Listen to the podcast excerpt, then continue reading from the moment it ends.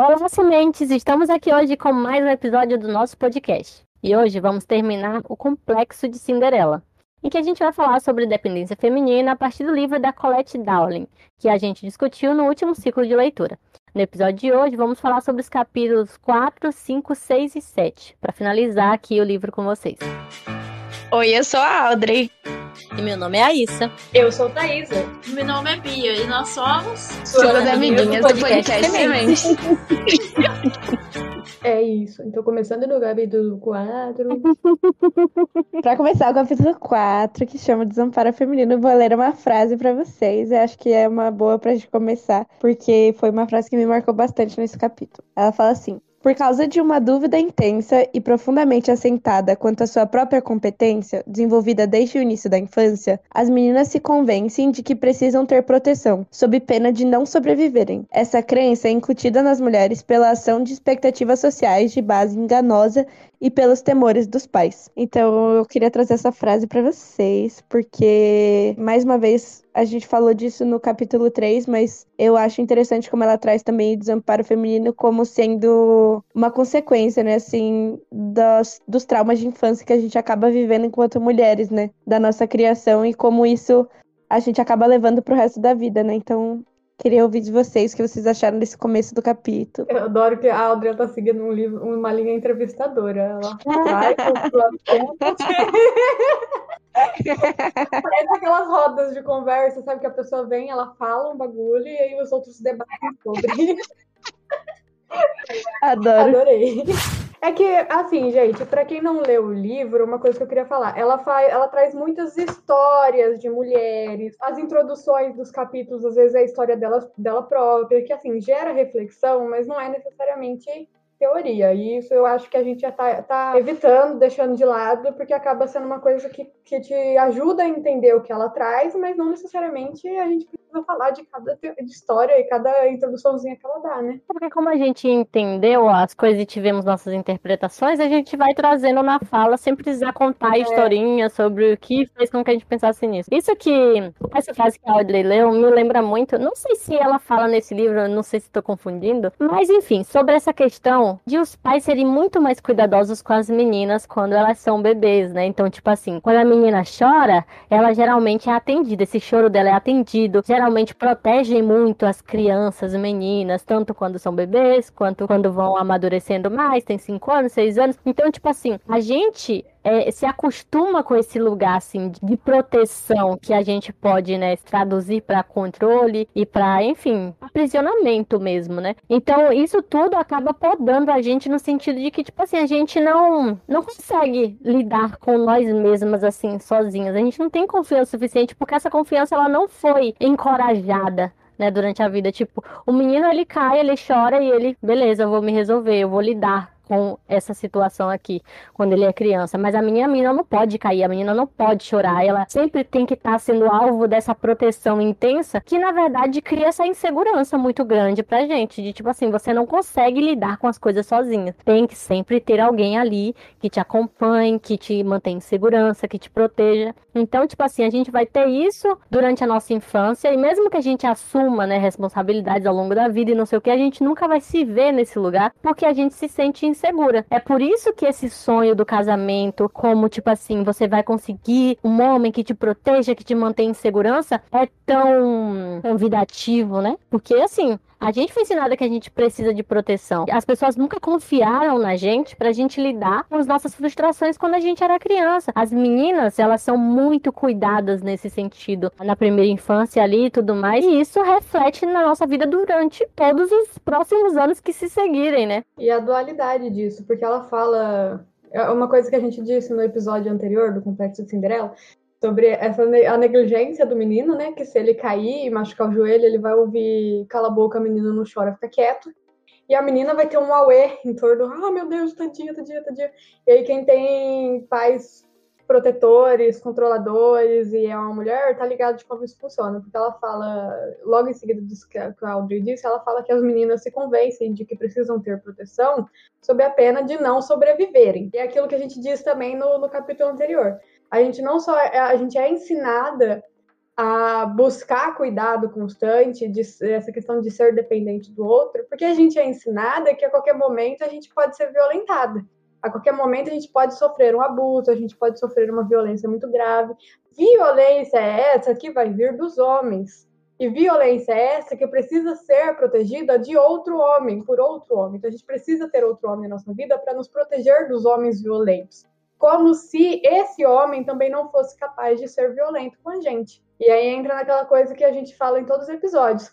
A, a gente, a vida inteira, a gente cresce com esse medo constante de, de, de passar por uma violência, e a gente foge para o lado dos, das pessoas que nos causam essas violências, achando que elas vão nos proteger. A gente não percebe que quem causa as violências são justamente elas, os caras. A gente só descobre isso quando a gente já tá lá, né? É. Porque é isso. O que nos é prometido é segurança, né?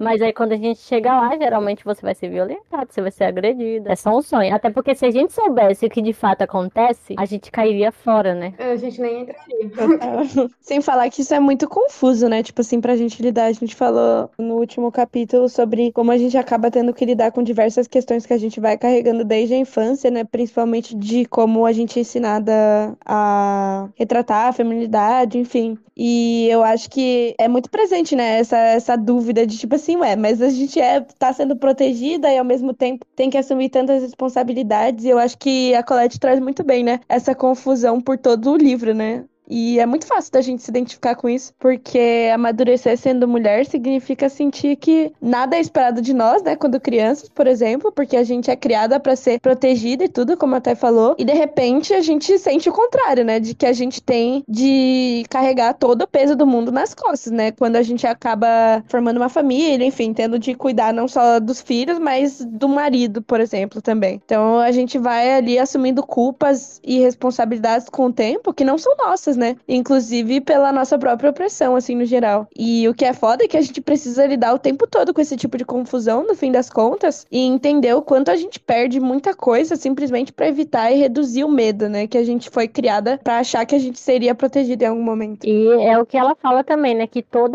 todo esse medo e toda essa insegurança vai impedir a gente de progredir em muitas áreas da vida, né? A gente, muitas vezes, sei lá, eu queria muito fazer um mestrado, mas eu não me sinto capaz o suficiente de fazer um mestrado. Ah, eu queria muito trabalhar em tal empresa, não sei o quê, mas eu não me sinto muito capaz de estar nesse lugar.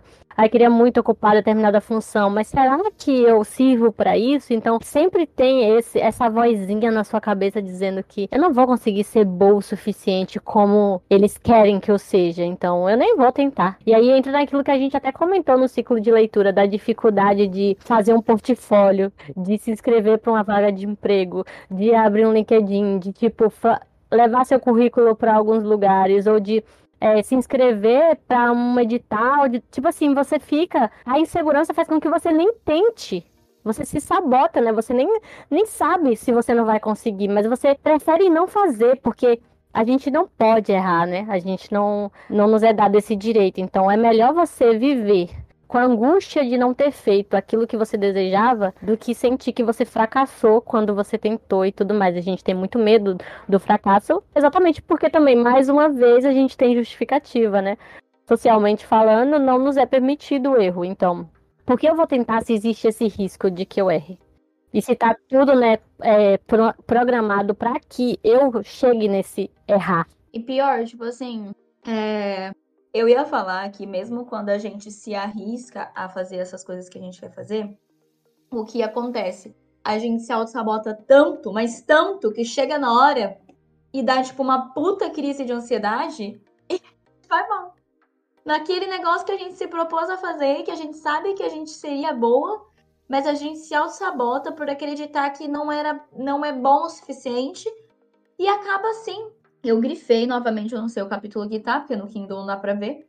Mas tá escrito: a necessidade psicológica de evitar a independência, o desejo de salvação, me parecia um, pouco, um ponto importante, provavelmente mais importante no que concerne as mulheres hoje. Fomos criadas para depender de um homem e sentirmos-nos nua e apavorada sem eles. Fomos ensinadas a crer que, por sermos mulheres, não somos capazes de viver por nossa conta, que somos frágeis e delicadas demais, com absoluta necessidade de proteção. Eu tava olhando aqui, tem uma coisa que a, a gente falou até, né? Que ela traz exemplos e não sei o quê. e que não é. Não, a gente não vai ficar trazendo eles aqui, mas tem um em específico que eu marquei e me chamou muita atenção. Eu lembro que na época que eu li o livro, eu fiquei conversando sobre ele com várias pessoas. Que é quando ela fala sobre, tipo assim, esses papéis sociais, eles são muito facilmente vistos na infância, né? Na, enfim, na pré-escola e tal. E ela dá Sim. um exemplo que, assim, gente. Eu marquei isso também. É bem assim, ó. Três ou quatro meninos pequenos se sentam em volta de uma mesinha na cozinha de brinquedo.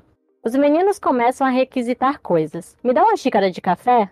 Me passa manteiga? Ou ainda mais torrada? Enquanto as meninas se põem a correr freneticamente entre o fogão e a mesa, cozinhando e servindo.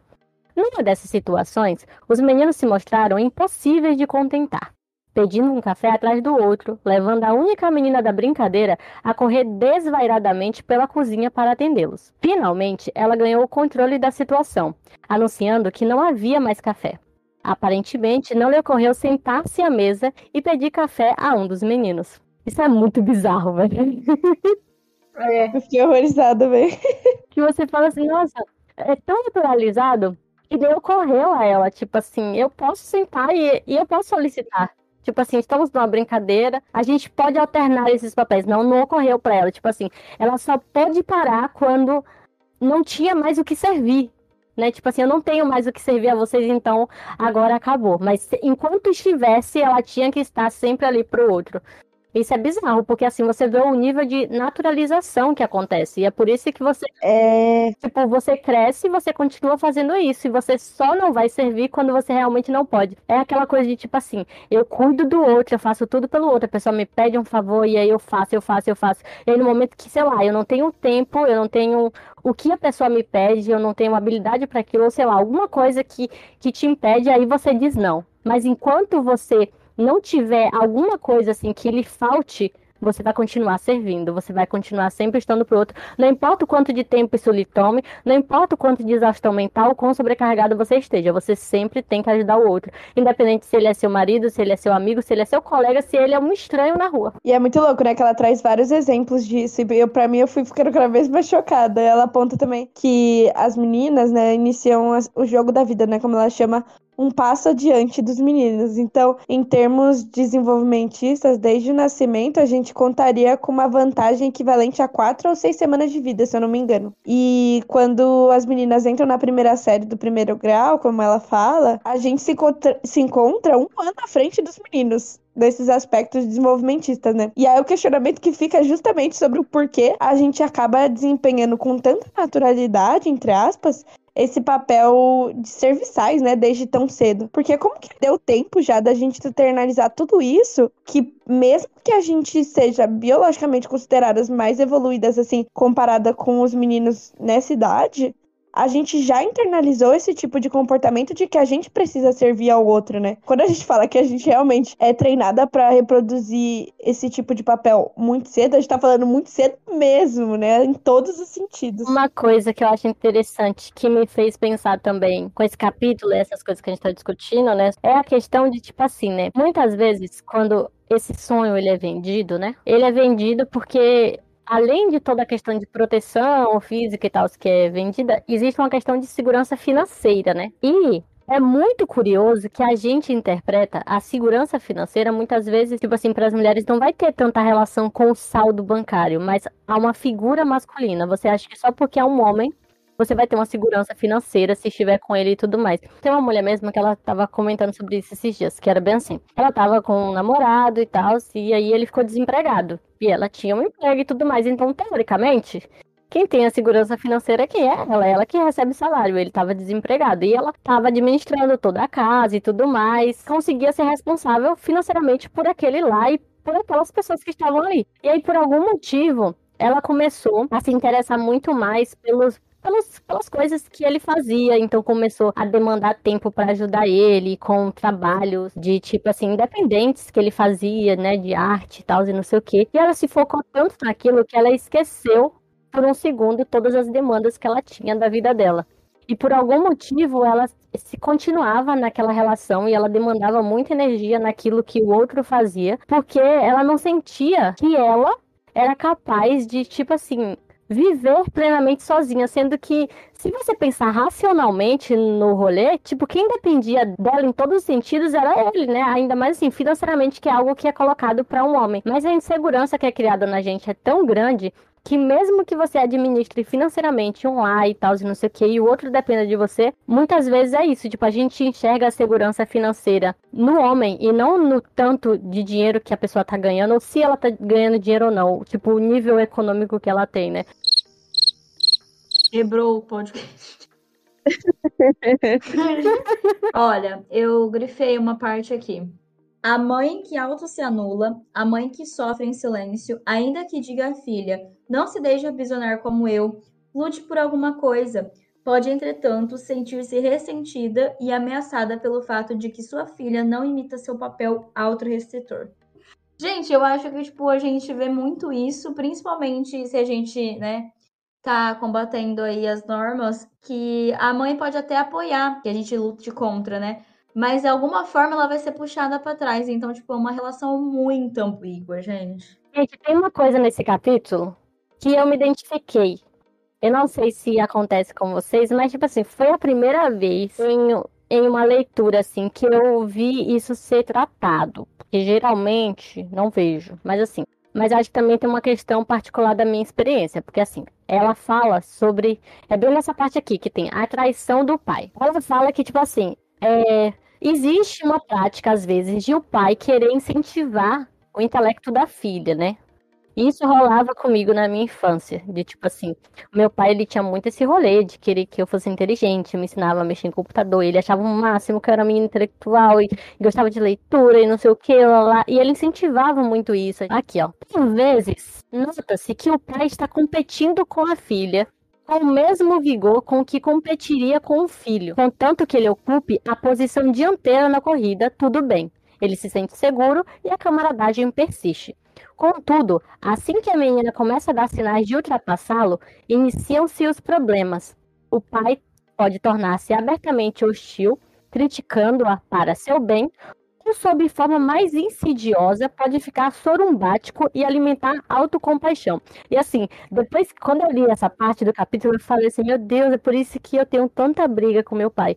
Porque eu acho que rola uma eu marquei isso também. É, né, de, tipo assim, eu te incentivei a ser inteligente, mas não mais que eu. E aí, no momento em que ele sente que você é... tá ali, tipo assim, que a competição, ele, na competição ele tá perdendo, aí, tipo assim, nossa, eu tô perdendo pra uma mulher, ainda uma mulher mais nova que eu, tem a questão sexual e geracional. E aí, foi a primeira vez em uma leitura que eu vi isso ser tratado. E assim, eu me identifico super porque isso acontece na minha casa. E rolou muito essa coisa assim, tipo assim, na minha infância, meu pai me incentivar isso. E aí, quando eu comecei a dar frutos em relação àquilo que tinha sido incentivado, ele não gostou muito. Porque aí ele dá de cara, às vezes, com uma mediocridade ou uma falta de entendimento sobre alguma coisa que às vezes eu tenho. E aí ele, tipo assim, parece que fere o ego, parece que fere a masculinidade Sim. e fica.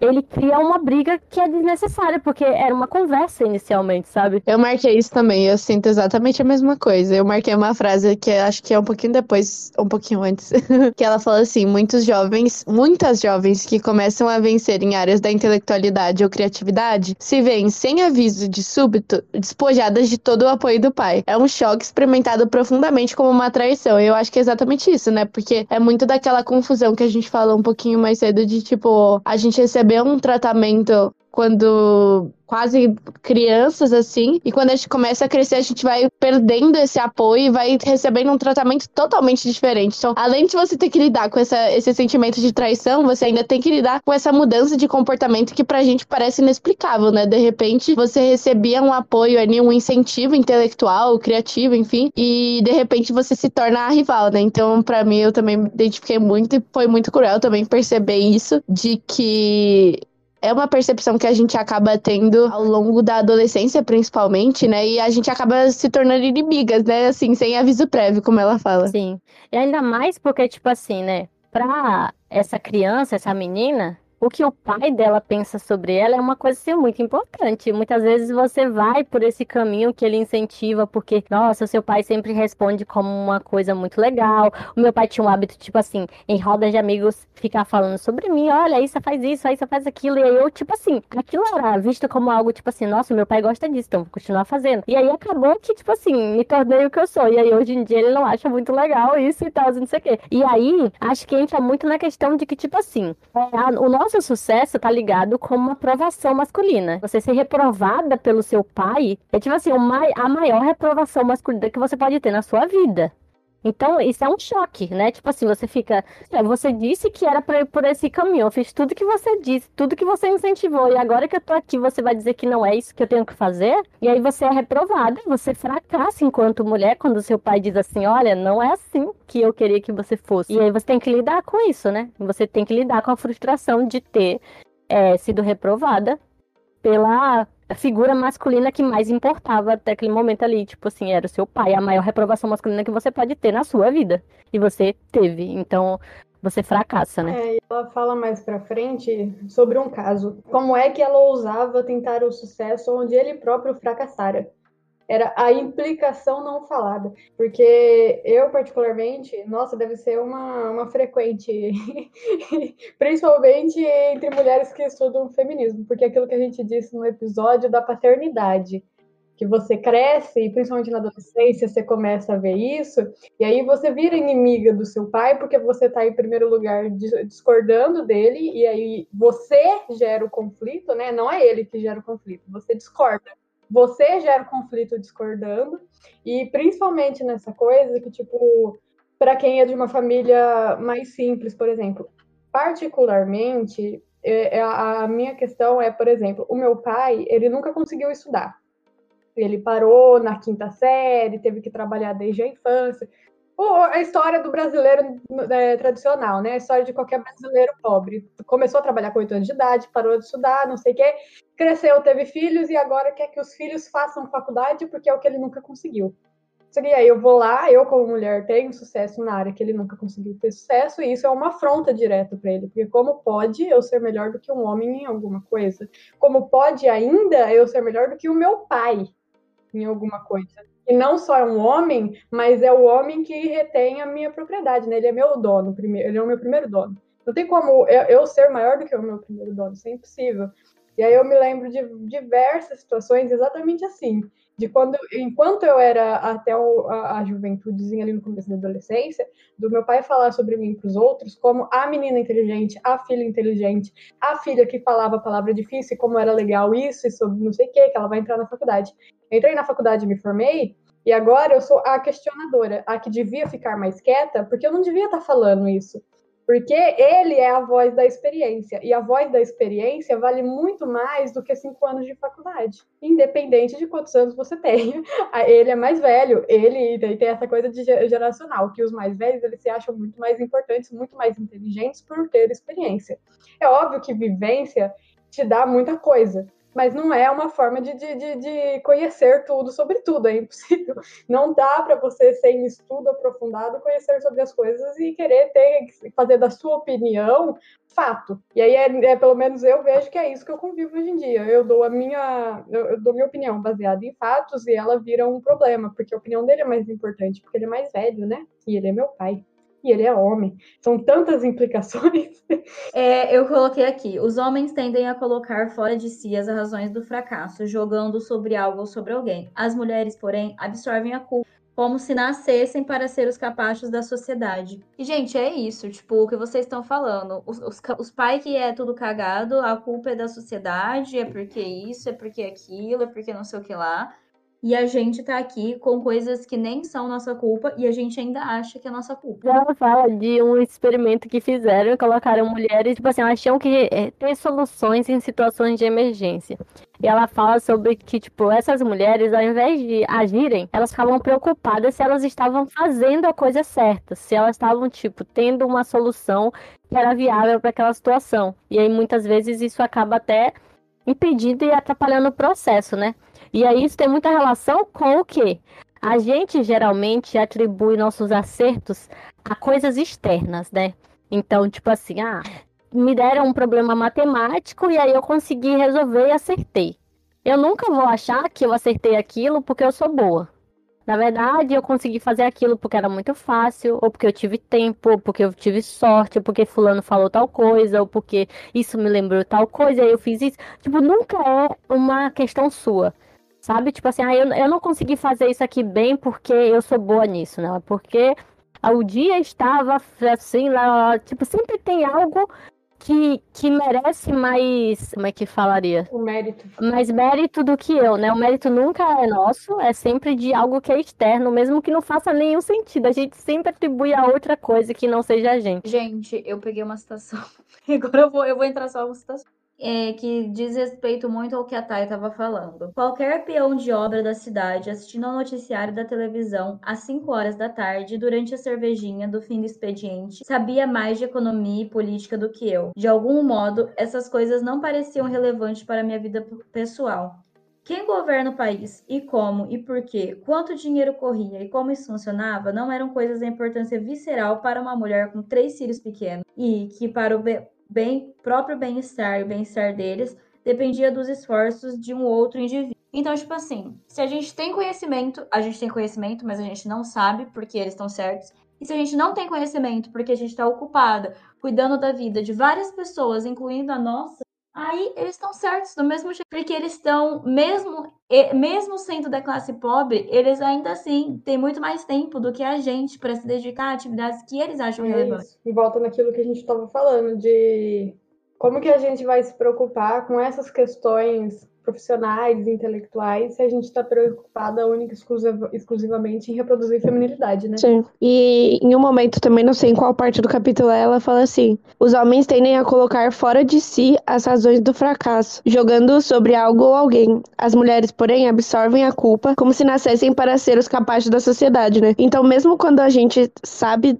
de algum tem um certo conhecimento, por mais específico que seja, o homem, ele não aceita, né, ser o errado ou ser o fracassado, enfim. Ele não existe essa possibilidade, né, na mente do homem. Então, é muito mais fácil ele considerar que por mais que você tenha acesso a esse tipo de conhecimento, que você está errada e que, portanto, você que tem que assumir o erro, né? E, e os homens nunca estão dispostos a reconhecer esse tipo de fracasso. Então, a gente acaba assumindo culpas, assim, no sentido de, de errar mesmo, assim, de, de não ter o conhecimento, às vezes, específico de alguma coisa ou outra, porque a gente tem aquele receio sempre de enfrentar os verdadeiros culpados, né? Afinal, a gente é socializada totalmente para se dispor justamente a essas responsabilidades que não são nossas, né? Em troca de uma ideia de conforto ou segurança, sei lá, deturpada que a gente acaba tendo, porque a ideia de confrontar né, esse opressor é muito mais dolorosa do que a gente só aceitar o fracasso do outro. Sim, ao mesmo tempo que a gente não assume quando a gente tem êxito em alguma coisa, quando a gente tem algum sucesso, a gente se sente extremamente responsável pelos nossos erros, pelos nossos fracassos, né? E a gente teme o tempo todo estar errada. Exatamente até porque muitas vezes quando você está errada, nem sempre você está errada, né? Mas as pessoas vão dizer, ah, você está errada nisso. Você... Tipo a situação do pai e da filha que a gente estava comentando antes. Muitas vezes, assim, nas brigas, o cara vai dizer que você tá. O pai vai dizer que você está errada, mas você não tá. Mas aí você é punida por esse erro que não é erro, né, e tal, e não sei o quê. E assim, você vai entrar num relacionamento com um cara, muitas vezes esse relacionamento vai ser abusivo, e aí você vai ter que, tipo, estar tá o tempo todo ali preocupada com cada coisa que você faça, e fica super preocupado se você vai fazer alguma coisa de errado, e quando você, quando a gente tá falando de coisa errada, não é que, tipo assim, você errou, mas porque a, a, outra pessoa vai fazer uma leitura de que aquilo é um erro. Então, assim, você não tem nem parâmetro para saber o que é você acertar ou não. Até isso depende da outra pessoa. E a gente tem grande medo de ser punida, porque a gente é punida quando o outro acha. E quando eu digo o outro, eu quero dizer o homem, né? Quando o homem, seja o pai, seja o marido, seja, enfim, é, quando ele interpreta que você errou.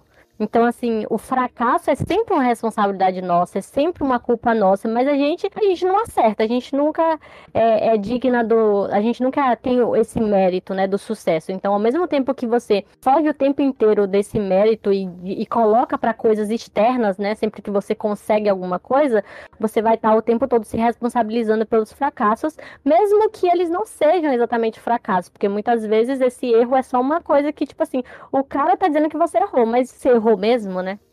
Muitas vezes não. Eu tenho esse efeito, né, gente? Vocês ficam caladas quando eu termino. Mulher, você lacra toda vez, a gente fica sem palavras. Não, a gente vai ter que, que fazer. Não, lacrou. Lacrou, toda vez. É verdade. É, como é, como é. Ó, ó, Olha como minha amiga habla, olha como minha amiga habla. A gente vai fazer um áudio aí toda vez que tiver esse, esse buraco, a gente bota. Olha como minha amiga habla. Mira como minha amiga habla, mira, mira. Basicamente, ela termina o capítulo bem assim. É, as mulheres são seres relacionais. Elas se dedicam a cuidar e necessitam de cuidados. Essa, aprendemos por tanto e tantos anos, é a natureza feminina. E embora ela nos mutile, não a questionamos. Agora você bota mira, mira, mira. Mira como minha amiga habla, mira, mira.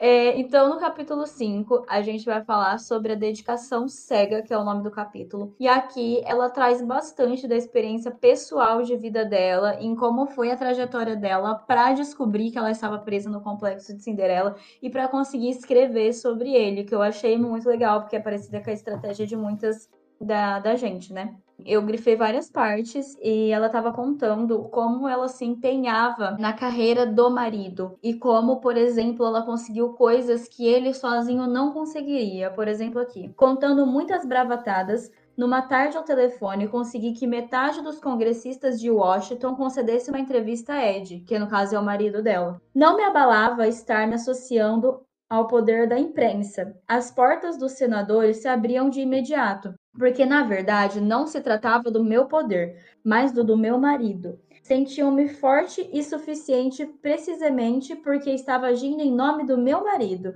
Minha imagem continuava protegida e meus talentos pessoais não testados. Que é exatamente o que eu estava falando um pouco antes de tipo como a gente vê mulheres brilhantes e mesmo que elas façam, sei lá, uma faculdade de uma coisa que teria que ser é, o foco elas próprias nessa faculdade, você vê que elas fazem em manutenção do próximo. Então, estou fazendo isso em manutenção da minha família, estou fazendo isso em manutenção do, da minha alegria com o meu namorado, e não sei o quê. Nunca que elas encaram esse processo, que seria uma coisa, um processo de independência, como independente e, de, e assim sendo, deixa de sê-lo. Eu sou muito filósofa. Mas enfim, o devir deixa a vida brincando que ela começa ser igual Parmen. Acordou ó, nos últimos três capítulos. Ela deu uma dormida no meio ali. E aí depois ela fala que ao passar do tempo, né, esse marido dela foi se entregando cada vez mais às bebidas aí e aos seus vícios e que ela foi chegando cada vez mais no fundo do poço. E aí ela fala: o fundo do poço for alcançado. E com isso, o reconhecimento da mentira vivida e da energia desperdiçada. O roupão amarrotado, a barba por fazer, o ador enjoativo de álcool ofereciam um feio vislumbre da verdade. O casamento não estava dando certo. Durante nove anos, vivi a vida de uma criança casada brincando de ser adulta. É isso. Pra mim, mano, essa frase, tipo, é extremamente simbólica, porque é exatamente isso. A vida de casado vem do conto de fadas que a gente ouve, vem do, da, da bonequinha que a gente brinca. É uma fantasia criada na nossa cabeça que não existe. E é por isso que quando a gente, né, estudando aqui feminismo, a gente vê as meninas as crianças se casando com 15 anos de idade, as meninas se casando com 20 anos de idade, a gente sabe muito bem o que tá por vir nesse casamento e o quanto essa, a vida dessas meninas vai ser infeliz e o quanto elas vão ter que se dissociar para conseguir continuar nessa fantasia. Porque é como antes, é, que eu tava vendo as frases que eu pulei, mas antes estava falando que, tipo, muitas vezes as mulheres preferem, tipo assim, era uma frase de uma mulher que preferia ter um homem em casa bêbado e dormindo do que não ter. E, tipo, é isso. Isso que a Bia disse, porque no começo desse capítulo ela fala bastante sobre essa questão de fazer pelo outro, e é uma coisa que eu observo muito nas mulheres na minha vida, essa coisa de, de, fazer pelo outro ser mais importante do que fazer para si mesmo. E isso aqui me deu um tapa da cara tão forte, porque me lembrou uma experiência pessoal minha, uma coisa assim, que a hora que eu li isso aqui, eu falei, putz, eu fazia isso com uma força gigantesca. Porque eu lembro que quando eu era mais nova, até os meus 19 anos, eu fazia isso. Eu tinha uma noção, eu tinha a noção de que eu não fazia as coisas por mim mesma. Eu tinha essa noção de que quando era para mim, quando era uma coisa, um trabalho de escola que dava nota somente para mim, uma coisa da faculdade que era só para mim, é buscar um emprego que é para mim, eu fazia. Quando tinha outra pessoa envolvida, eu fazia tranquilamente, sem medo, sem receio. E isso era tão consciente em mim que eu chegava a falar para as pessoas do tipo, eu preciso fazer isso, me ajuda a, de alguma forma isso virar algo para você, para que eu faça, porque se não for para você, eu não vou fazer. Se for para mim, eu não faço. Então eu me lembro de eu combinando com meu namorado da época, isso no começo desse meu relacionamento também, eu fiz um pouco, do tipo, olha, eu preciso fazer isso.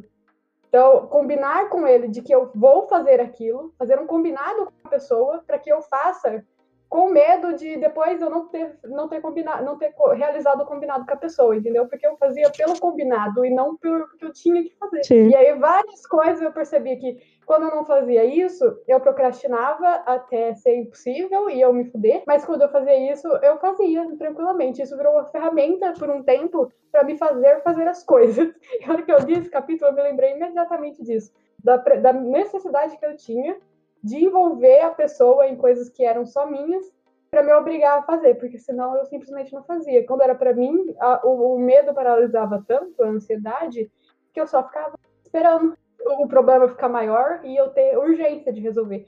Porque sem urgência e sem outra pessoa eu não fazia. Nossa, total isso. Eu acho que até um pouco disso até hoje, assim, de tipo assim, por exemplo, trabalho de faculdade, se é em grupo, aí eu com é. certeza vou fazer aquilo tranquilamente, tal, porque outras pessoas dependem de mim. Mas é um trabalho que só eu vou fazer, eu vou demorar mais tempo. Tipo, não é que eu não vou fazer, mas parece que eu fico muito mais tranquila de deixar aquilo para depois do que, tipo, se tiver uma demanda de outra pessoa junto. É, eu me lembro, eu me via em trabalhos da faculdade que era para daqui dois meses, mas era um seminário em grupo, e eu pesquisando para fazer eles.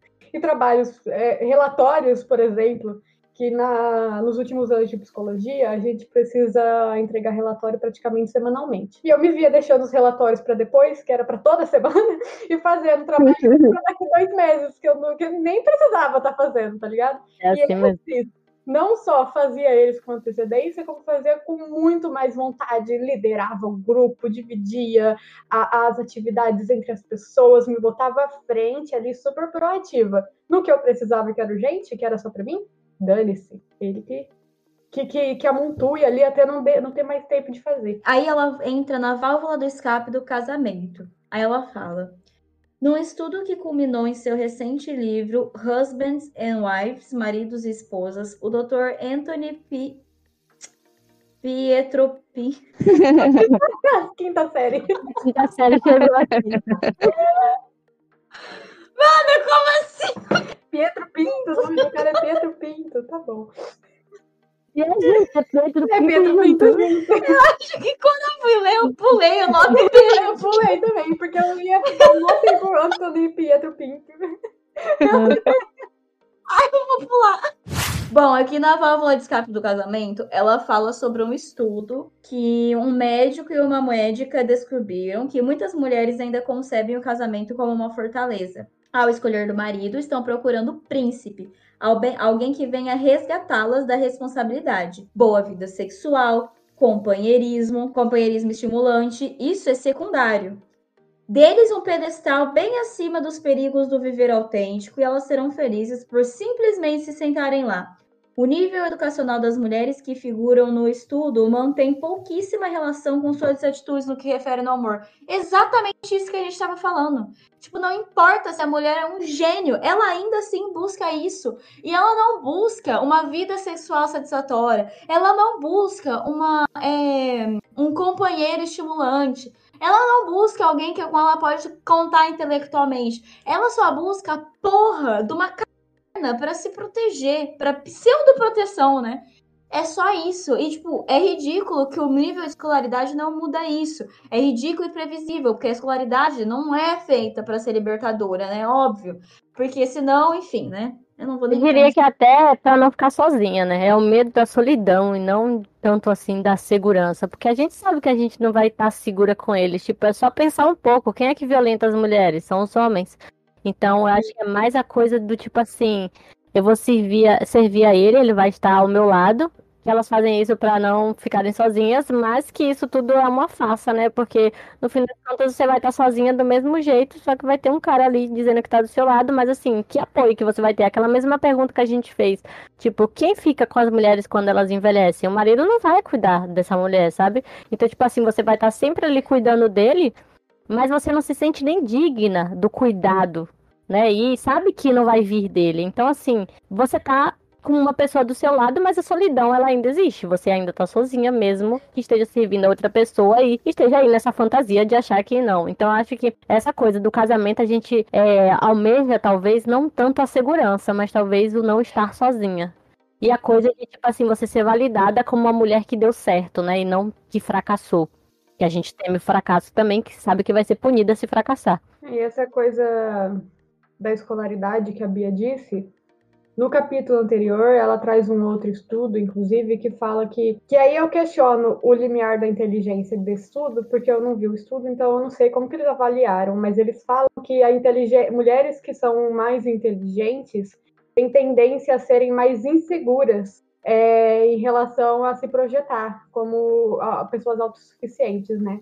Eu acho que, apesar de eu não ter a menor noção do que foi que fez eles decidir o que é ser uma mulher mais inteligente que outra, que eu acho que é uma coisa que é interessante a gente falar, é, é algo muito. Eu, é algo que a gente fala bastante, que essa coisa do, do, quanto mais conhecimento você tem, às vezes, mais você se limita, porque você, às vezes, já sabe dos possíveis resultados e você já teme eles de acontecer antes que você sequer busque alguma coisa, né? Sim, é por isso que os homens não temem nada, eles são burros. é isso. Essa é a censuração do meu episódio, tá? Eu quero essa. Eu boto o final da minha frase e a sua embaixo, assim, ó, como É que eles são burros. Pronto. Ai, muito bom. Outra coisa que ela fala muito, né? É que, tipo, ela vai falar sobre a fusão, né? Que aí eu acho que ela tá entrando na questão da relação abusiva também e tudo mais. Que essa dependência que a gente é ensinada a sentir, ela vai nos levar para relacionamentos abusivos, obviamente.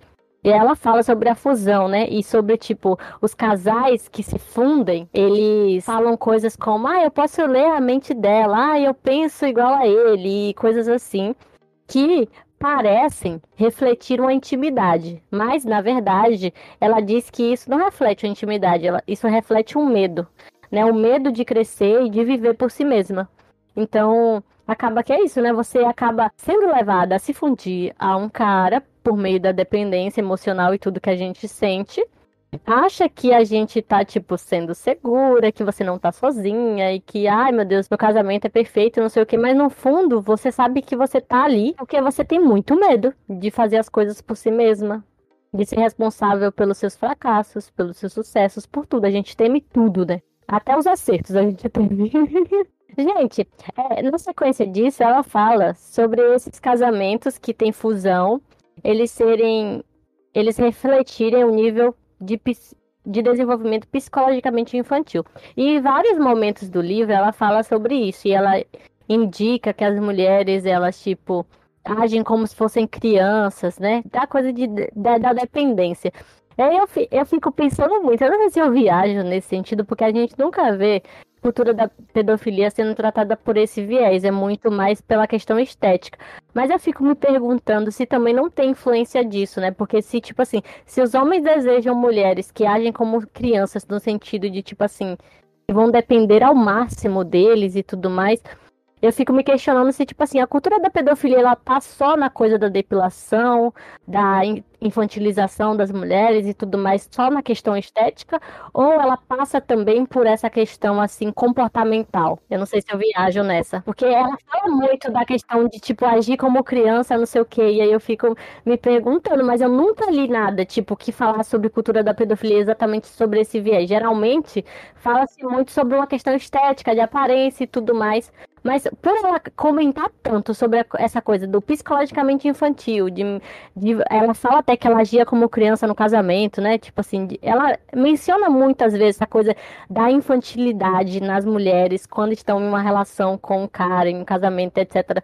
Por causa, acho que muito por causa da dependência. Mas aí eu fico me perguntando, só que, tipo, não tenho base nenhuma sobre isso, porque eu nunca li nada que trouxesse essa questão. Eu acho que é uma questão de, de controle, não só de aparência física. É. Que eu até concordo com você, porque, tipo, tem essa questão de. É, é, isso que ela fala de impulso regressivo similar ao de uma criança pequena, esse impulso regressivo é uma coisa que a gente tem bastante na, na, na psicologia. E, tipo, por exemplo, durante a nossa vida, quando a gente cresce, vou começar do começo. quando a gente cresce, quando a gente é lá criancinha, bem novo, pequenininho, a gente, conforme a gente vai passando por situações e lidando com essas situações, a gente cria o que a gente chama na psicanálise de traços minêmicos. Esses traços vão ser o que vai fazer você responder no futuro a situações de certa forma, porque ela vai de alguma forma te lembrar aquele primeiro traço que foi construído e você vai, como um adulto, agir de uma forma semelhante à qual você agiu naquela situação quando você era criança. De acordo com a, a emoção que você teve. Tipo, ah, a criança, a mãe tirou o brinquedo dela na mão e ela sentiu uma emoção muito forte naquela hora e ela reagiu chorando. Quando essa pessoa cresce, por exemplo, o namorado tira da mão da, da menina a força, algo que ela está segurando, e ela lembra da emoção que ela teve quando ela era criança, ela tem esse impulso regressivo de agir da mesma forma que ela agiu quando era criança. Entende o que eu quero dizer? Aí, a partir disso, eu compreendo o que você quer dizer, como até eu acho que eu até concordo na questão de que na pedofilia, na maioria dos casos, na, não o, o, pedófilo, porque para a psicologia a gente tem essa, tem o pedófilo e tem o abusador, né? O pedófilo seria aquele que de fato sente atração por crianças, e é o cara que a, a gente afasta ao máximo de, de criança quando a gente vai tratar ele psicologicamente, porque ele não tem controle dos impulsos sexuais. É o cara que é parafílico, ele tem uma parafilia. Não uma doença, não uma patologia, é uma parafilia, são coisas diferentes. Já expliquei isso no episódio. Dura demais pra minha idade. Isso, esse mesmo. Aí tem esses caras que são os abusadores de criança, que eles não se encaixam na questão da parafilia. Esses caras, num geral, você observa a necessidade de controle, porque no geral são homens medíocres fracassados, todas essas questões, e eles precisam, de alguma forma, ter controle sobre o objeto que ele leva, leva para esse lado de objeto sexual. E aí, independente de ser uma mulher ou uma criança ou um outro cara, quanto mais. É, como fala? Vulnerável? Isso, quanto mais vulnerável, mais fácil você ter controle da pessoa, né? E por isso que muitos deles vão para crianças, porque elas são muito mais vulneráveis. E por isso que muitos deles vão, inclusive, para crianças que não têm certo é, pais muito protetores, pais que se importam com um nível mais aprofundado dessa criança, porque elas são mais vulneráveis. E aí eu acho que o que você fala faz total sentido, levando em conta que a socialização faz com que a gente seja o mais vulnerável para eles. Então faz sentido fazerem na socialização com que a gente haja de forma infantilizada para que a gente continue sendo vulnerável a eles, para que eles continuem Sim. tendo controle sobre a gente. Então eu acho que eu super concordo. Acho que passa por esse ponto mesmo. Porque é isso, a dependência nos torna vulnerável, né? Se a gente sempre pensa em relação ao outro, se a gente sempre se importa com o outro, e se a gente se define em relação ao outro, a gente assume essa postura de vulnerabilidade que fica muito mais fácil com que a gente, tipo, seja abusada e, enfim, porque estamos vulneráveis. É, eu sei que também aqui nesse capítulo ela fala muito sobre a esposa do médico, né? Que é um lugar na, na sociedade em que muitas mulheres queriam estar. É, no nosso caso, pode ser a esposa do fazendeiro também. Enfim, é, ou de qualquer cara rico, que porque vai ter um status social maior, mas ela fala. A esposa de um médico, ela tá falando o relato de uma mulher que falou pra ela, tá? A esposa de um médico sofre pressões muito maiores do que as demais esposas e conta com menos apoio emocional ou reforço positivo do que elas. Não podemos contar com os nossos maridos para nada, nem mesmo para pregar um prego na parede. O triste é uma mulher que foi casada há 29 anos com um médico, tá? Que foi forçada a criar uma vida própria, separada e isolada dele. Diversas mulheres mais idosas e não poucas das mais jovens acreditam serem forçadas a levar uma vida só sua, que na verdade é um sinal de patologia no relacionamento. Para seu grande desapontamento, as esposas dos médicos descobrem haver uma razão inversa entre a quantidade de segurança financeira que recebem dos maridos e o que almejam ainda mais, a segurança emocional. Enfim, ó, quer ver? Ela falou mais uma aqui. O maior problema é a incapacidade do meu marido perceber que, embora possa ser um Deus no hospital, onde sua palavra é lei, espera-se coisa diferente no relacionamento familiar sadio ele costuma dar ordens a mim e nossos filhos, o que esgota a todos. Enfim, é... e aqui a gente pode relacionar também com os fazendeiros, porque, mano, ou qualquer cara rico que a gente tem. E quando a gente se casa com um cara rico, a gente pensa que as coisas vão mudar, é, pensam com vontade diferente, que é o topo da pirâmide onde a gente deveria estar, e não é. Porque aí você começa a aceitar coisas horríveis por causa da dependência do dinheiro. Tanto quanto se você não tivesse dinheiro e tivesse uma camada pobre. Então, assim, eu vejo que a prisão das mulheres, ela é parecidíssima em todas. Sim. Porque da mesma forma que o fazendeiro ou o médico acham que eles são os deuses nas suas profissões, o cara que não tem dinheiro também acha. E também vai chegar em casa e também vai mandar na família dele como se fosse um sargento. Então, tipo assim, que porra é. Caralho, falei que eu não xingar mais. Então, tipo assim. Ah, velho. Amiga, mas eu só xingo eu e Thaís.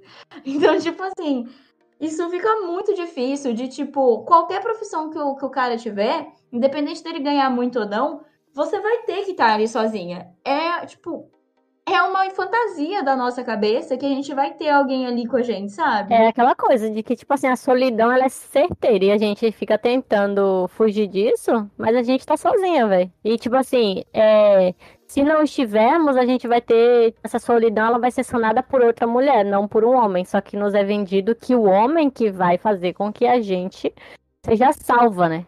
E a salvação não vem dele, pode vir de uma amiga sua, de uma outra mulher que vai entender o que você passa e vai, tipo, ter realmente uma compaixão muito maior, até porque a gente é ensinada a, tipo, olhar para o outro. Então é muito mais fácil que uma mulher olhe para outra mulher e veja isso e apoie ela do que um cara. Só que o que é vendido é que a gente vai conseguir essa segurança e essa coisa, sanar essa solidão, né?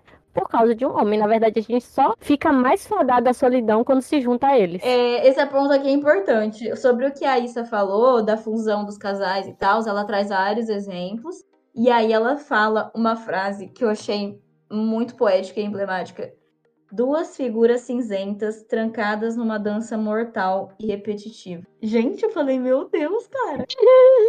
Ela dá umas dessas, né? Ela dá. Quando você menos espera ainda, ela tá falando de um bagulho muito sério, aí do nada ela mete uma, uma dessa. Tem que parar pra raciocinar. Enfim, é, e aí ela chega realmente é, na dedicação cega, que ela fala que muitas mulheres tentam controlar essa dependência que elas têm através dessa dedicação cega, né? E através de dar muito de si para os outros e esquecer de si mesma. Isso é o que a gente mais fala aqui. Enfim, é, e sobre isso, ela conta a história da Madeline, que, enfim, ela acabou. Teve uma, uma puta história aqui, ela acabou sendo presa por fraude federal, sendo que foi o marido dela que cometeu o crime, e, tipo, ela passou anos na prisão, pagando o pato de uma pessoa que não, não fez nada, e, tipo, que ela teve que se virar totalmente sozinha depois. Aí, tipo assim, ela ainda fala que o cara ele se arrependia na frente dela pelo fato dele ter sido pego numa mentira, numa série de mentiras, né? Só que quando ele ia falar com ela, ele mentia totalmente sobre a falta de emprego dele e colocava a culpa neles, neles, neles, no Estado. E, tipo, a gente vê essa histeria coletiva aí dos caras na política hoje, porque tudo, ai, meu Deus, mas, ai, e, ai, Jesus, enfim, a gente sabe muito bem, né? Que, tipo, é existe uma fixação dos caras a, sei lá, checar o preço do dólar a cada três segundos e, e fazer, falar alguma coisa do tipo. Enfim, e todo momento a culpa não é deles sobre a vida deles. A culpa pode ser até do Papa, mas deles não. Ah, Muito bem, gente, como esses caras, porque eu vejo esse movimento aumentando de botar a culpa neles. É eles, são eles os culpados. Quem são eles? No geral, são eles próprios, né? Porque as pessoas que eles estão Exatamente. culpando são outros homens brancos, héteros, todos iguais. e aí é um bagulho que esses caras entram num, num limbo e eles vão indo cada vez mais fundo. A hora que eles estão nas, nas teorias das conspiração, Né? você fica, minha nossa, eu vejo um movimento tão grande de homem acontecendo. Em primeiro lugar, o movimento masculinista. Em segundo lugar, os movimentos de conspiração. Que, no geral, os movimentos de conspiração, a maioria são homens. Vocês já perceberam? Já viu mulher falando sobre terra plana? Defendendo terra plana? Você já viu mulher no nunca vi, falar de terraplanista? É, eu também nunca vi mulher falar de terraplanista, de terra oca, de área 51. Eu não vejo mulher falar dessas merdas. Eles É só demais, velho. E digo mais, a astrologia só não virou pauta de Red Pill porque é considerado místico demais pra macho. Porque se não, gente, eles estariam, nossa, divulgando ao máximo. Não, mas acreditar em acreditar em aliens e área 51, porque eles estão escondendo homens. Illuminati. É, não, os reptilianos, pelo amor de Deus. É, eu grifei uma parte aqui sobre ela estar falando sobre essa dependência emocional extrema das mulheres é, em relação aos homens, e ela dá dois exemplos aqui, duas histórias que eu vou deixar para vocês lerem depois. Enfim, ela fala. A aceitação incondicional que ela exibia, a aparente incapacidade de se desligar, ou mesmo de pensar em se desligar de um relacionamento que exauria totalmente, são sinais de desamparo característicos de mulheres psicologicamente dependentes. Para, para elas, o casamento funciona como um agente reforçador. Em vez de fortalecer a personalidade da mulher, debilita. Em vez de propiciar autoconfiança, conduz à dúvida quanto ao próprio valor. Em vez de promover experiências pelas quais as mulheres possam crescer e desenvolver recursos individuais, muito comumente o casamento acaba fortalecendo, o casamento acaba fomentando o efeito contrário. Reforça sua dependência e remove o que há nelas de autônomo, deixando-lhes apenas um vestígio da alegria e da força que ao menos aparentavam possuir antes de mergulharem no matrimônio. As meninas. Comentário só. Tá. E depois ela fala: as meninas são criadas para aceitar sua condição de serem naturalmente dependentes, com direito a, en- a encostar-se nos homens, serem mais fortes do que elas. Casam-se, pois, totalmente confiantes em que essas expectativas serão satisfeitas. As mulheres reservam-se o papel de criar e educar. No entanto, esse mito não leva em conta o outro lado do quadro concreto.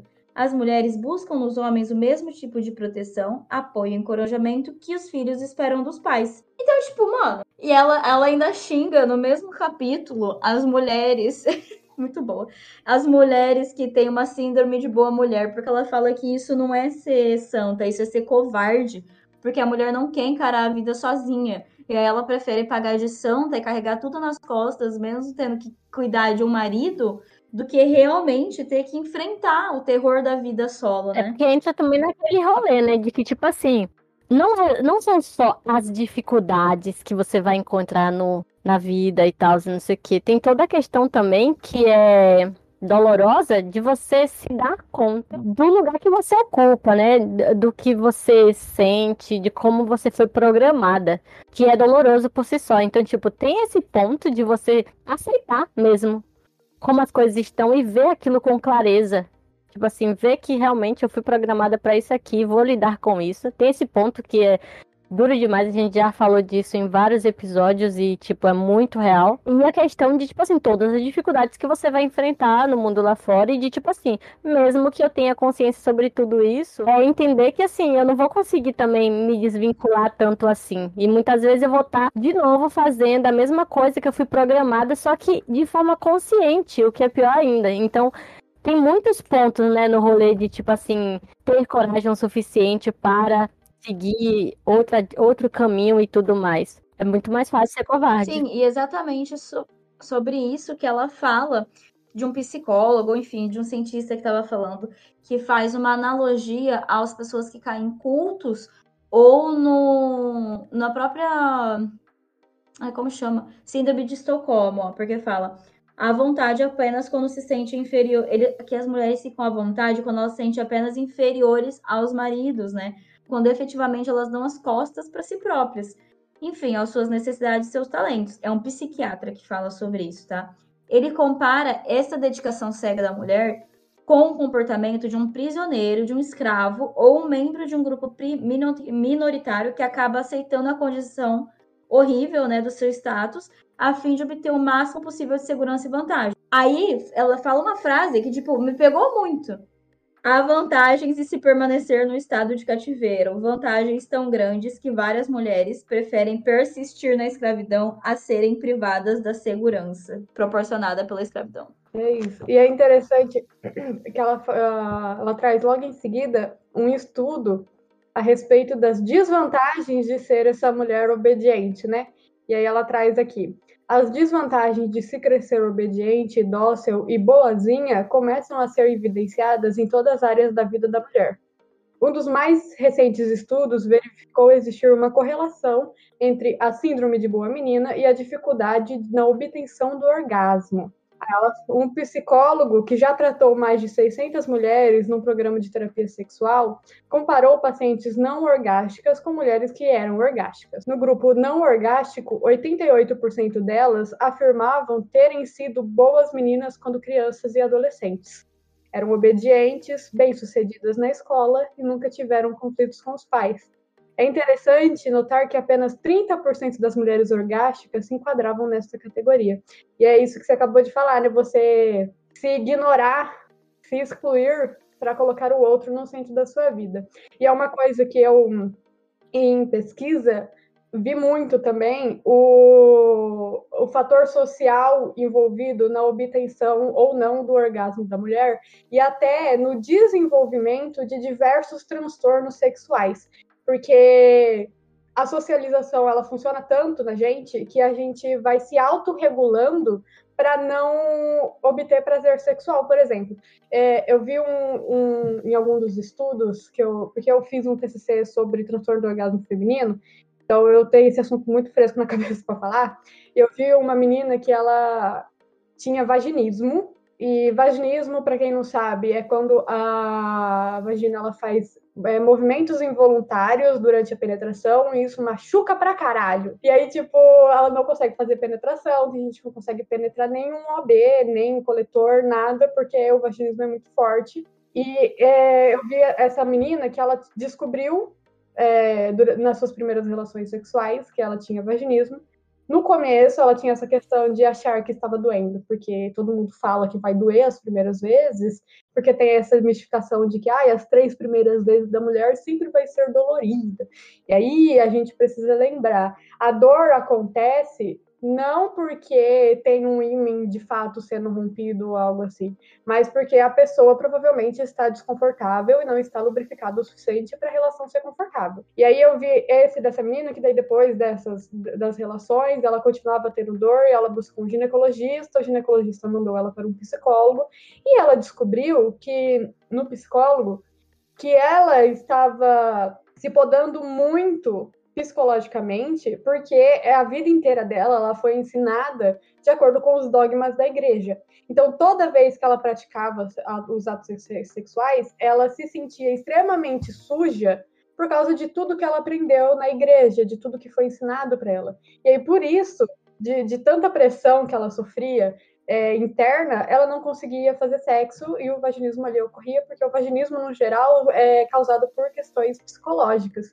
E e, inclusive, a falta de, de orgasmo. Se vocês soubessem a quantidade de mulher que tem 40 anos, 30 anos nas costas e nunca tiveram um orgasmo na vida, em primeiro lugar, porque os homens são incapazes de, de, de dar prazer para outra mulher, e em segundo, porque a gente é ensinada tanto a ignorar que a gente pode ter prazer e que a gente é capaz de ter prazer às vezes, porque tem muita gente que fala que a mulher não, não sente prazer do sexo, que a mulher não, não, não gosta mesmo de sexo natural, ignorando completamente que a mulher é o único ser que tem um órgão único e exclusivo para prazer, que não tem nenhuma outra função além de prazer, que a gente realmente não consegue alcançar por causa da questão psicológica. Eu tenho certeza que muitas das meninas que estão ouvindo, ou das meninas que estão aqui, já se perceberam tendo uma dificuldade muito grande para alcançar o orgasmo, porque a cabeça estava em outro lugar, ou estava pensando em muito, muitas coisas que não naquele momento, aí realmente não tem como alcançar, né? E é interessante essa relação de como a menina que a vida inteira seguiu o que para ela foi exigido, quando ela se relaciona sexualmente, ela não consegue alcançar o prazer. Até porque foi ensinado para ela que o prazer dela não importa, né? É até aquela coisa que a gente estava falando sobre desejos e muito num campo de decisões da sua vida, né? Mas assim, até num campo sexual, porque em um momento assim que você tá fazendo sexo, tipo, o que você quer fazer importa, importa muito. Mas como é que essa mulher ela vai se colocar nesse lugar de alguém que, enfim, tipo, suas dores elas são são importantes, né? O seu desconforto ele é importante, o que você deseja é importante. Se a vida toda, em várias situações que não foram sexuais, você foi podado nesse sentido, né? Quando você é, sentiu dor, a pessoa falou, cala a boca aí, não chora não. Ou tipo, quando você teve algum problema, alguma questão sua, você teve que silenciar aquilo e fazer com que o, o outro ficasse em primeiro plano. Então, como é que você espera que as mulheres elas ajam de uma forma diferente quando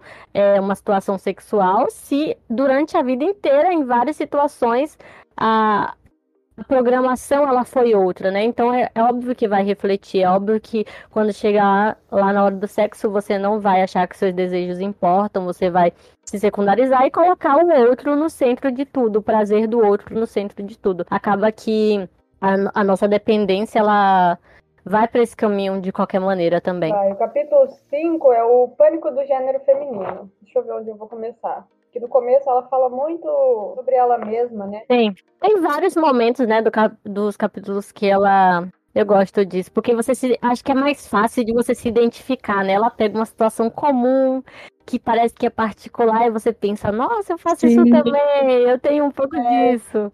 E aí depois, quando ela vai explicar o que tá por trás daquela atitude, cria aquele rolê de tipo assim, você olha para aquilo com mais Tipo assim, você olha para aquilo mais aberta, porque você já se identificou com a situação antes, sabe? Porque se, se ela só virasse e falasse dependência, não sei o que, só com os, os termos mais técnicos, eu acho que a gente não se veria tanto. Mas o rolê de ela trazer outras mulheres e falar sobre ela cria um, uma coisa assim até amigável, assim, você se sente próxima dela, você sente que você conversou com ela e aí vocês se identificaram como uma conversa entre amigas. E aí depois, quando tudo isso vai se significando ao longo do capítulo, é muito mais fácil você se reconhecer nas coisas. É.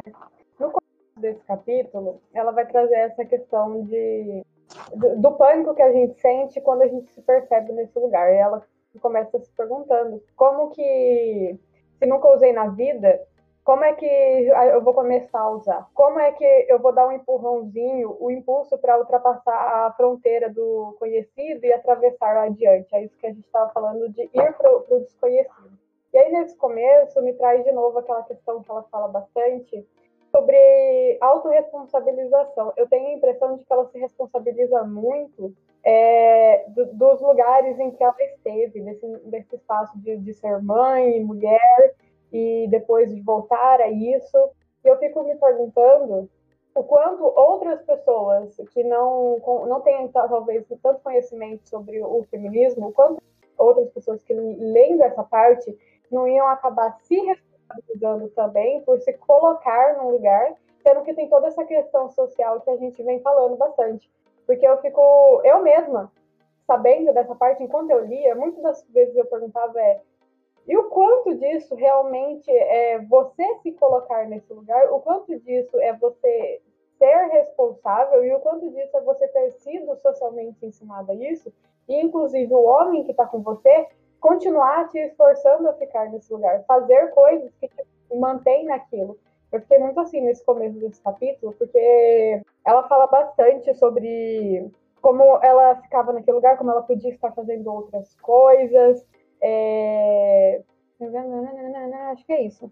Sobre essa relação com o marido dela, eu fico, eu fiquei primeiro nessas primeiras páginas muito nessa de tipo, acho que falta alguma coisa aqui nesse começo, que alguém que não saiba tanto pode, pode se culpabilizar por estar numa situação em que ela não deveria estar se, se culpabilizando, sabe? No sentido da maneira como ela desenvolve, né? Isso.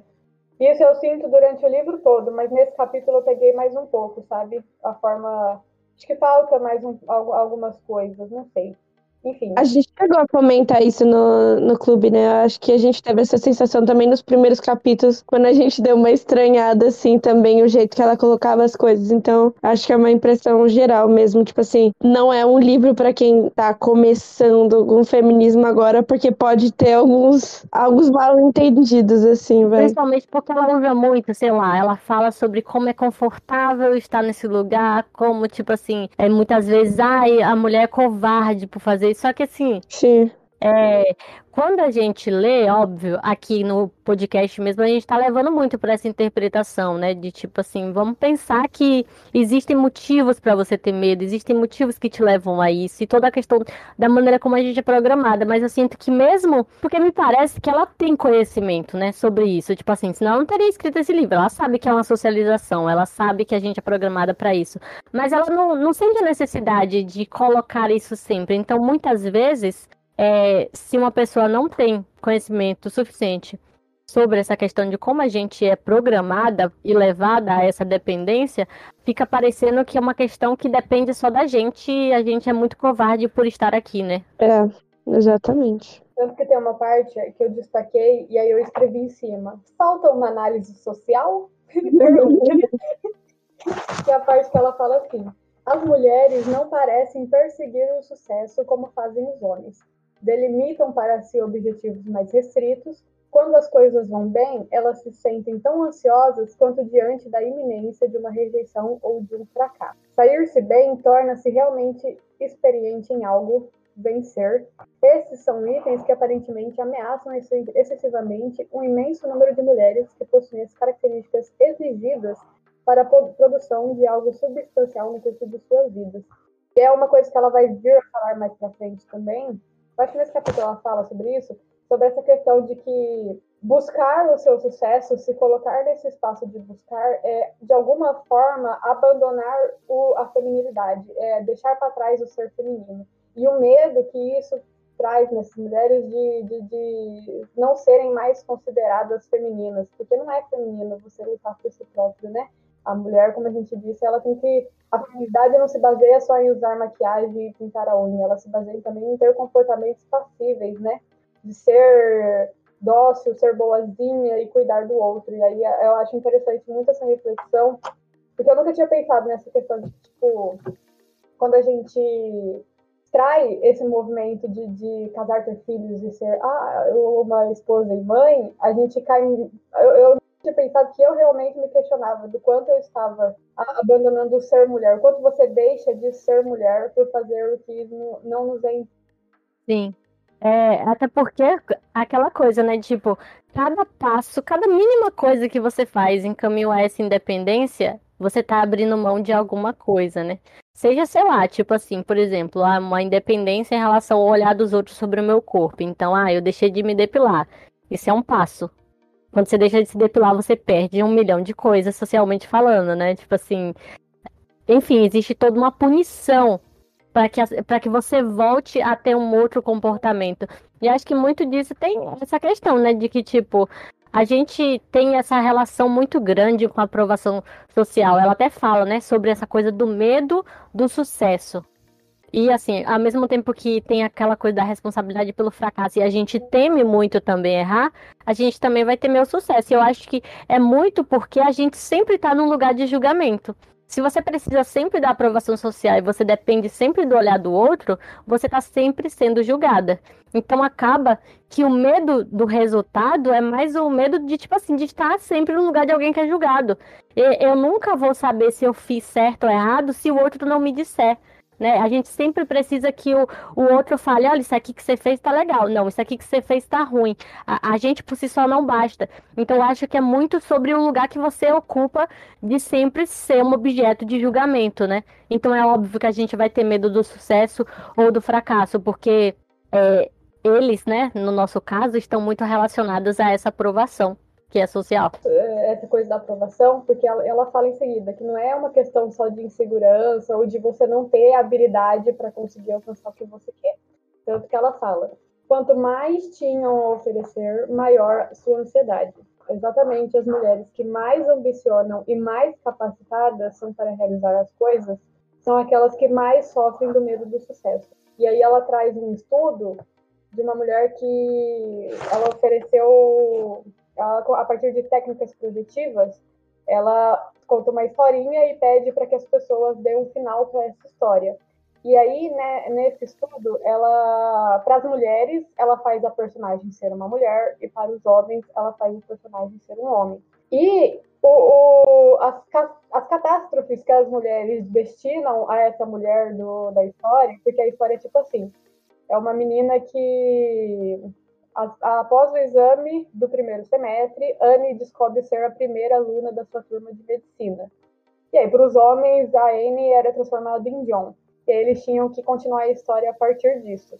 E aí a, a, as histórias que as mulheres trazem são simplesmente mirabolantes e revelam muita coisa sobre o que aquelas mulheres pensam sobre elas mesmas até. Ela fala que, mais para baixo, 90% dos homens não, não somente achavam que se sentiriam à vontade sendo bem-sucedidos no trabalho profissional, acreditavam que isso os ajudaria no tocante à popularidade entre as mulheres. Enquanto 65% das mulheres testadas é, conceituavam o sucesso como qualquer coisa entre incômodo e totalmente aterrorizador. As mulheres acreditavam que a obtenção de êxito profissional deterioraria suas relações com os homens. Porque é o que a gente estava falando, né? Uma mulher nunca pode ser mais inteligente que, que os homens. E aí, para falar uma das situações que ela trouxe, que essas mulheres deram para Anne, porque ela começa um capítulo que ela chama de As Catástrofes Reservadas a Anne, de tão elaborante que, que as mulheres deram as coisas para elas, para Anne, né? Aí ela fala: uma das moças sugeriu que Anne prontamente providenciasse para perder a posição de primeira da turma, pondo de lado seus estudos e ajudando seu amigo Carl Anne poderia, em breve, então, casar-se, largar a faculdade e concentrar-se na educação dos filhos, de Carl, conveniente. Então, a mulher, ela criou um homem para a história, numa história em que a mulher era assim, a mais inteligente da sala, tinha as melhores notas.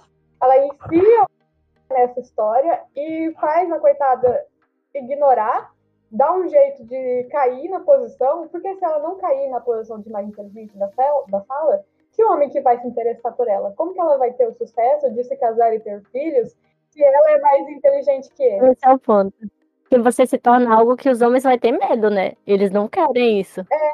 E aí o sucesso. É, e aí ele se torna um fracasso, né? Sim. Esse sucesso, assim, tipo, é, intelectual, né? Ai, a menina mais linda, ou mais lindas, é, a menina é. mais inteligente da sala Tipo assim, isso é uma coisa muito boa, mas os homens vão temer, eles não gostam de mulheres inteligentes. Então, como a gente é destinada para essa coisa do amor, né? Você perde a sua figura romântica, uma pessoa que potencialmente lhe escolheria. Então, é melhor você evitar esse lugar desse sucesso, né? De tipo da menina mais inteligente da sala, porque o que você foi programada foi para outra coisa, assim. E aí eu, eu me pergunto por que, que a, a, superioridade intelectual de uma mulher a impossibilita de ter um amor romântico, né? Por quê? E por quê? Porque no amor romântico a gente reproduz um ideal de relacionamento baseado no homem como centro. E se ele não é mais inteligente, ele não é o centro. Se ele não é mais alguma coisa, ele precisa ser o mais sempre. Ele não vai ser o centro. E é isso que é o amor romântico, né? Basicamente. Sim, é e um ideal de relacionamento extremamente hierárquico, né? Então, a partir do momento que a mulher é considerada mais inteligente, ela tá ameaçando diretamente o privilégio, né, desse homem, não só nessa relação, mas perante a sociedade mesmo, né? Como a sociedade vai enxergar esse casal, sendo que a mulher é mais bem-sucedida ou algo do tipo. Então, a mulher que é considerada melhor, né, em qualquer área que seja, ela é considerada uma ameaça mesmo ao próprio privilégio, né? Ao próprio, aos próprios benefícios que os homens conseguem por estarem no topo dessa hierarquia toda, né? Até porque isso ameaça a ideologia que sustenta tudo isso, né? Que é tipo, as Exatamente. mulheres são fracas, as mulheres são burras, as mulheres não são capazes. A partir do momento que você é uma prova de que mulheres são capazes, de que mulheres são inteligentes, então, tipo, você ameaça toda uma base ideológica que existe ali que sustenta aquele poder, né? Então não pode. Um outro exemplo de uma outra menina que disse que a Anne, ela não era feliz. É, ela disse, descreviam-na como sendo repulsivamente agressiva. Essa Anne, sugeriam, não tinha escrúpulos em passar por cima dos outros, família, marido, amigos, em sua abjeta trajetória para a realização de suas ambições. Porque para ser bem-sucedida intelectualmente, uma mulher precisa ser fracassada socialmente, né? É impossível ela ter os dois. É porque uma mulher não tem tempo de para reproduzir a feminilidade e ser daí bem-sucedida socialmente e estudar ao mesmo tempo, não tem como. É, então, reproduzir a feminilidade no geral, ela ocupa muito espaço. Enfim, essa parte do, do, dos relatos do pessoal para a história da Amy, nossa, me deixou muito chocada. que a única coisa que eu pensei quando eu li essa história a primeira vez foi tipo, a Amy é a primeira da sala. Eu me projetei na história, óbvio, né? Claro. se eu fosse a primeira da sala, eu ia me esforçar o máximo para continuar sendo a primeira da sala, ia me formar, fazer um mestrado. A Anne ia ser a mulher mais incrível, ela já é a primeira da sala. A Anne foi de É. base. Aí quando eu for ver as histórias, as histórias são tão horríveis que o nome do capítulo é As Catástrofes Reservadas a Ela. Tão horrível que, que, que as histórias que as pessoas trouxeram. Ai, Deus, ela mesma fala, algumas das histórias produzidas eram em si bizarras. Essa é a palavra bizarra. Olha, É, ela fala. é, uma mulher achou a ideia de Anne alegrar-se com um sucesso tão revoltante que puniu-a com a espantosa brutalidade. Anne começa a procla- proclamar sua alegria e surpresa, escreveu a estudante de forma tal que os colegas ficam tão enojados com seu comportamento que pulam por cima dela e batem-lhe tanto que ela fica permanentemente mutilada. Eu achei isso aqui muito forte. A minha anotação foi minha nossa em cima. Tô nem brincando. Eu escrevi aqui, ó. Minha nossa. minha nossa. É como que você, você tem expressões igual eu. Às vezes eu coloco, meu Deus. Tá maluco? Eu escrevo assim. O que, que é isso? Eu vou começando. É isso. Outra coisa que acho que a gente pode conversar é que tem uma parte que ela fala um pouco de cavalheirismo. E ela fala sobre, tipo assim, que a gente permite, né, sei lá, que o homem abra a porta do carro e coisas assim. E ela diz que, tipo, que o perigo não é a ação pela ação. Porque, sei lá, se você pensar, ah, abriu só a porta, tranquilo. Mas ela fala sobre o significado que isso tem, né? Que é a coisa de, tipo assim, como é bom você ser cuidada, como é bom ter alguém que, tipo, te protege e tudo mais. E isso é tão forte que na sequência ela fala sobre uma mulher que, enfim, tinha a vida toda estruturada e tal, e não sei o quê. E aí, basicamente, ela começou a, né, namorar e tal, e não sei o quê, e ela fala assim, que a mulher, né, vai falar que o trabalho dela começou a ser um pouco menos importante do que o dele, e o dele começou a ser muito mais empolgante. E aí passaram seis meses e ela já estava pensando no futuro dele como o futuro dos dois, né? Como o nosso futuro.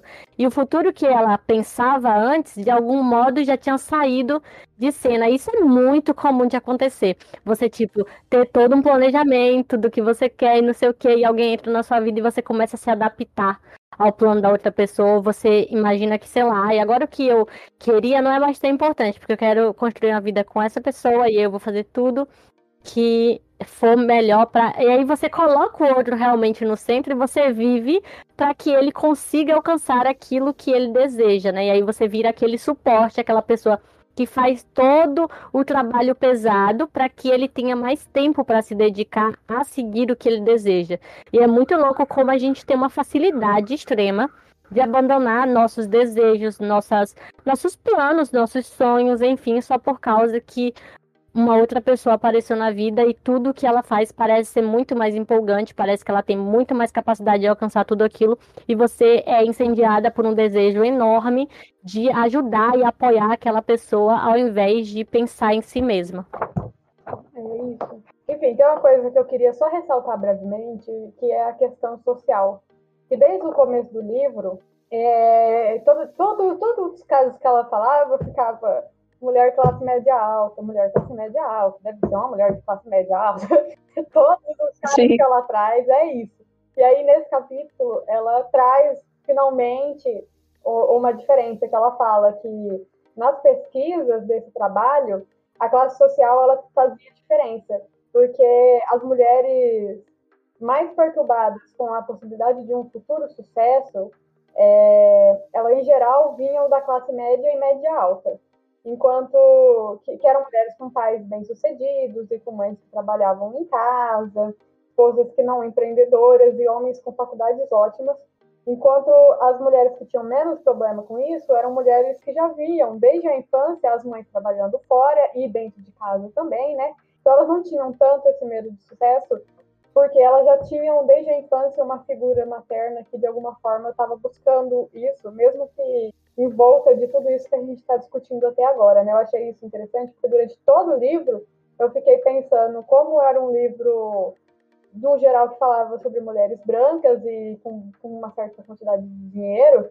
e aí nessa parte ela mostra que as mulheres que estão mais fora desse meio, elas têm uma visão diferente. Tanto que no começo do livro, se não me engano, ela fala que a questão, acho que é sobre contrafóbico, que a maioria são mulheres de classe média alta que se identificam com aquelas questões que ela acho que ela fala isso no primeiro capítulo.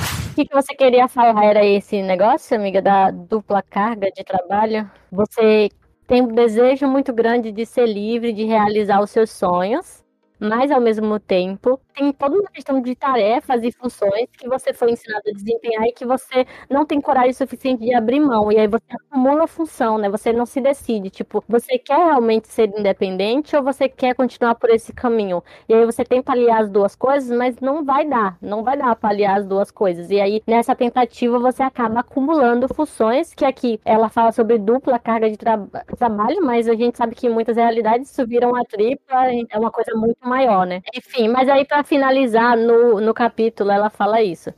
Que a maior parte de nós ainda não tomou uma verdadeira decisão relativamente às próprias vidas. A tentativa de manter uma situação na qual nem desistimos da nossa independência, nem de nossa dependência, esgota nossas energias. Conscientemente, culpamos os homens por não mudarem, mas inconscientemente ansiamos por que permaneçam do jeito que são. Então é aquela coisa de tipo, eu quero ser independente, mas eu tenho muito medo de seguir essa direção. Então eu vou tentar fazer as duas coisas ao mesmo tempo quando não funciona, né? Você só vai ficar sobrecarregada, exausta. E é isso. E no fim das contas, o que prevalece é a dependência, porque assim, você só vai ser realmente independente ou caminhar no caminho da libertação se você tiver coragem o suficiente de abrir mão da dependência. E aí o final é mais uma coisa de tipo assim, né? Vamos nos libertar, galera. Segure na minha mão. Olá, Cris de sempre. Verdade, né? Todo livro que a gente lê tem que ter um capítulo. E, tipo, nunca propõe a libertação. É incrível. Tipo, a libertação nunca vem, simplesmente. Elas vão falar, aí elas ficam, tipo. É, mas se bem que. É, mas nessa teoria parece a Simone de Beauvoir fez igual. Marta, que ela é bem objetiva. Ela tem que ela é bem objetiva aqui. Enfim, e é interessante nesse último capítulo que ela vai por passos, né? Ela começa falando sobre, sobre como ela tentava não enxergar o esforço, inclusive, de outras mulheres para alcançar o sucesso. E aí ela usa o exemplo da bailarina, que ela por alguma razão ela fala que ela, que ela via a bailarina como uma pessoa mágica que surgia e tinha movimentos incríveis, e não como uma pessoa que provavelmente estava ali sentindo muita dor para estar tá fazendo aqueles movimentos, e uma pessoa que treinou muito. E aí ela fala sobre essa questão de da mulher buscar uma, uma dela, dela mesma ter essa necessidade de reconhecimento. Ela fala sobre essa questão de que ela queria que ela fosse reconhecida sem ela se esforçar para ser reconhecida. E aí, nessa parte, eu destaco a necessidade de aprovação masculina que isso deve ser, porque essa necessidade de ser reconhecida é ser reconhecida por eles, não ser reconhecida por Deus, mas de ter a aprovação dos homens naquilo que ela faz. E ela fala muito sobre essa questão de ela escrever os textos e esperar esse reconhecimento deles, de esperar que isso viesse, como isso tinha deixava ela com raiva. E é interessante essa comparação com a história da bailarina, porque ela quer esse reconhecimento, mas ela não faz nada para obtê-lo. E ao mesmo tempo, a bailarina que tem esse reconhecimento, ela ignora o que tudo que a bailarina teve que fazer para ter esse reconhecimento, a dor que ela provavelmente estava passando para ter. E aí ela começa a falar sobre a necessidade da gente de elaborar esse conflito que, que a, a gente está falando, dessa questão de ser dependente e ser independente, que ela trata durante o livro inteiro. E Aí eu vou. Eu não lembrava dessa, dessa coisa da bailarina. É que eu me pegou bastante isso aí. que Eu achei legal. É porque eu me lembro uma discussão que eu até anotei aqui, eu não ia falar dela, mas a discussão de, de dom, de destino. Eu, quem desenha, faz música, toca instrumento, já ouviu várias vezes aquilo, ai, você deve ter, você deve ter o dom, não sei o quê, sendo que você está ali, ó, treinando, batalhando, estudando anatomia, estudando notas, estudando um monte de coisa, mas a pessoa só vê o desenho pronto, a música sendo tocada e age como se aquilo fosse algo inato, você nasceu com a habilidade. E você, para você ter essas habilidades, você precisa treinar. E é uma coisa que eu acho que para algumas mulheres parece que ela fala disso nesse capítulo como que a gente ignora, que a gente precisa lutar alcançar alguma coisa, porque a gente fica estagnada. E é aqui que ela apresenta mais essa questão da zona de conforto que a gente falou no começo do, do capítulo. Eu acho que, tipo, nesse capítulo ela faz um apanhado geral do livro, até mesmo no nome dos tópicos, né? Porque, pelo que a gente tá fazendo aqui, né? Tipo assim, primeiro ela começa com a, com a elaborando o conflito interno, e aí ela fala como que era difícil, foge da realidade, igual vocês falaram. Depois ela fala do vazamento de energia, que, tipo assim, é dar ênfase em tudo isso que a gente falou, né? De como, tanto nesse episódio quanto no episódio anterior do livro, de como a gente gasta energia para sobreviver e, tipo, para manter essa, esse complexo de Cinderela, para manter essa aparência.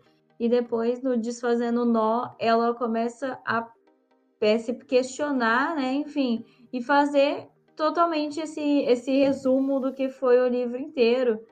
Mas aí depois ela vem no sonho revelador, que aí ela fala, ela propõe que a gente siga independente, né? Que a gente não siga como fizeram ela e tantas outras mulheres aí que ficaram anos presas em, em casamentos, né? É, enfim, o sonho revelador que ela fala é que uma esposa aí, né, viu aqui a amarga verdade revelada pelo, pelo sonho que ela teve, era que o seu, ami o seu amigo é ótimo, seu marido nunca enxergara objetivamente, né? Revelou que ela estava envolvida na manutenção do seu eu real oculto, né? Enfim, é, e tipo assim, o quanto que a gente deixa de ouvir é, a nossa intuição por, por em detrimento de ouvir outras pessoas e opiniões de outras pessoas. Eu acho que isso também é parte da nossa socialização, porque a gente não pensa em nós mesmos como pessoas dignas de chegar numa linha de raciocínio coerente e agir de acordo com ela. E aí por isso a gente tem que ficar pedindo ajuda para 53 pessoas ao mesmo tempo e saber a opinião de 53 pessoas antes de agir. E muitas vezes até o nosso subconsciente está falando pra gente como que a gente tem que operar, como é no caso que ela falou aí do sonho, né? E aí depois ela fala pro final da Arrebentando-se na Armadilha da Dependência sobre como o perigo dessa dependência, né, que tem tudo a ver com o complexo de Cinderela, ofusca, tipo, totalmente a possibilidade da gente ter uma vida significativa em razão da gente doar nossa vida pro próximo, né? E realmente, assim, não encarar esse medo que é ter a liberdade, né? Enfim, ela até ela fala, até cita o, o velho pânico do gênero fe, feminino, né? Mas enfim, que é o medo, né? Que temos, a gente tem medo de tudo, enfim. Medo da gente mesma, medo de amanhã, medo de ontem, medo de hoje, e como isso atrapalha. E aí, eu acho que no, no final, que ela fala Libertando-se, ela fala que o objetivo final é a espontaneidade emocional, né? que eu acho que é viver uma vida assim, de acordo com a sua é, é, espontaneidade mesmo, a sua a sua criatividade crua, né? Porque a partir do momento em que você consegue estar tá bem com si mesma e estar tá bem com si mesma dentro do contexto desse livro, não é o, o autocuidado que a gente conhece, né? É, nas propagandas e tal, é um autocuidado centrado, e um autocuidado tendo em vista para não cair nessas armadilhas do patriarcado, porque nada mais nada menos o complexo de Cinderela é uma armadilha do patriarcado. E cada vez mais ir construindo essa pessoa que você é e tentar ser você nos ambientes, né?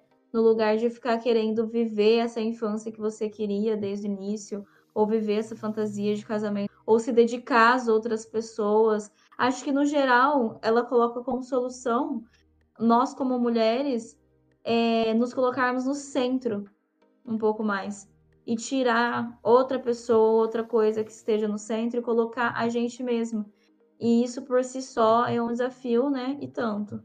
Ela fala disso, né? Tipo, ela pergunta o que significa assumir a pessoa que se é, e aí vem muito para esse lugar, né? De assumir a responsabilidade da própria existência, é, direcionar a própria vida, realmente se colocar no centro e perceber o, o que você quer, o que você deseja, e seguir a partir disso, né? Tipo, contar com você mesma, ter momentos com você mesma e, enfim, viver a vida por você mesma, né? E não em relação a outra pessoa. Sim, eu acho que a gente tem que lembrar. Acho que uma das lições principais que eu carrego desse livro, desde que eu terminei de ler, é muito daquilo que ela fala de da autenticidade, né? De que pra gente ser moral, a gente precisa ser autêntico. E até é, aquilo sobre ser indisciplinada também, eu acho que tudo isso faz muito parte de você conseguir se reconhecer não só enquanto ser político, mas enquanto mulher, né, perante a sociedade, que para você ter um processo mais ok, não tão agressivo, né, com nós mesmas, a gente precisa se conhecer e conseguir não só nos enxergar como vítimas, mas também nos enxergar como as pessoas que podem realmente é, promover algum tipo de, de mudança, né? Mas para isso a gente precisa se, se entender como o próprio ser antes, né? A Thay fa falou disso, acho que num dos textos desse que ela escreveu recentemente, que eu gostei bastante, sobre como a gente se vê muito como o outro, né? E não como o próprio ser. E a gente precisa se colocar realmente mais nessa posição centralizada, que é o que falta pra gente conseguir, né? Aquela independência que a gente falou tanto e que faz tanta falta, né, no dia a dia. É interessante, ela fala bastante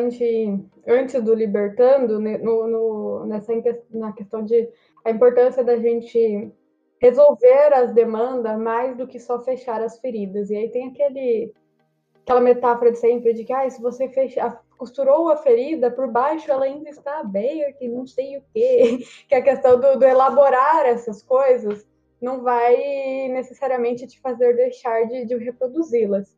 A gente precisa procurar as causas do, do, do que gerou esses conflitos na gente, para que a, essa necessidade da dependência caia, para que a gente entenda da onde vem essa necessidade de dependência e consiga entender ela. E aí é muito interessante essa questão do viver autêntico, o ser autêntico, que é algo que a gente é, prega muito na psicoterapia clínica, o buscar uma vida autêntica, o ser uma pessoa, o buscar o viver por si. E aí eu gosto dessa frase que ela fala que a mulher que se libertou tem mobilidade emocional. Ela é capaz de mover-se em direção das coisas que lhe são gratificantes e distanciar-se das que não, não são. E é isso. Eu achei muito bom esse livro. Como consideração final, eu vou dizer que eu quero ler ele inteiro de novo, pra...